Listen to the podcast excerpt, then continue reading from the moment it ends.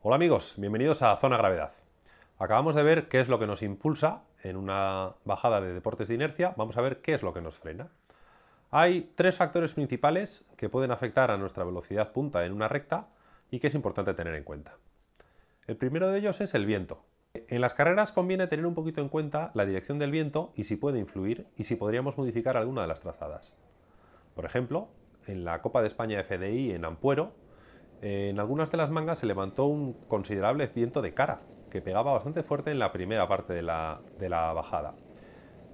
Los que hayáis montado en bicicleta, especialmente de carretera, sabréis que una buena manera de evitar el viento es generalmente arrimarse a tapias, a setos, a árboles, a cosas que nos puedan cortar un poquito las rachas de viento.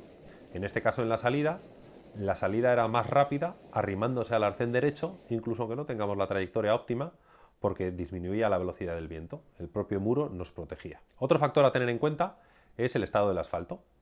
Se han hecho bastantes estudios sobre ahorro de combustible, especialmente para el tema de los camiones, en función de la calidad del asfalto de las carreteras.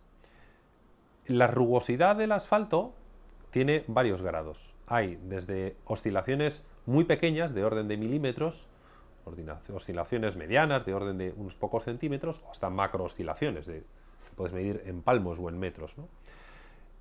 Eh, aunque parezca lo contrario, las oscilaciones que más nos frenan, que más perjudican la resistencia de la rodadura, son las de un tamaño medio, medio grande. Es decir, oscilaciones tipo un bache, una ondulación visible del terreno, una grieta, todo este tipo de cosas.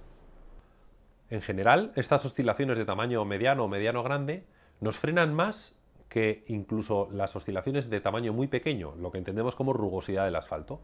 Un asfalto nuevo, muy abrasivo, contra un asfalto muy gastado, efectivamente el gastado corre un, corre un poco más, pero la diferencia es más pequeña.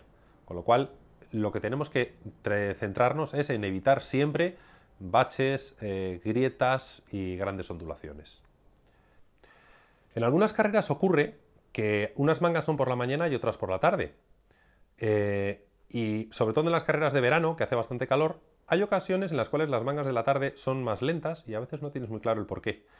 Eh, suele tener que ver con el aumento de la temperatura. Cuando pega mucho el sol, mucho el sol, mucho el sol, el asfalto se puede ablandar ligeramente. Al aumentar, al disminuir la dureza, al hacerse un poquito más blando, la resistencia a la rodadura del conjunto rueda-asfalto aumenta. La resistencia a la rodadura no solo es la rueda, es la rueda y el suelo. ¿vale? Igual que un, raíl de tren va rodando sobre metal, o la rueda de un coche sobre carretera, un coche que rueda sobre arena rueda menos porque la arena se deforma. Pues en nuestro caso igual, el, el, asfalto se ablanda ligeramente y los tiempos pueden ser del orden de un segundo más lentos, un segundo, dos segundos más lentos, simplemente porque se ha ablandado el asfalto. Hay que tenerlo en cuenta en algunas carreras que hace mucho calor que puede ser que las mangas de la tarde sean más lentas. En la goma se supone que te da una cierta mejora en la resistencia a la rodadura al aumentar la temperatura de la goma, pero la cantidad de goma que llevamos es tan pequeñita que generalmente es, el efecto es bastante más pequeño que el del ablandamiento del asfalto. También este aumento de la temperatura debería de dar una disminución de la densidad del aire, con lo cual se reduciría la resistencia aerodinámica, pero de nuevo el efecto es bastante más pequeño que el del ablandamiento del asfalto. Así que piénsalo que a veces cuando hace mucho calor, por la tarde se puede correr menos.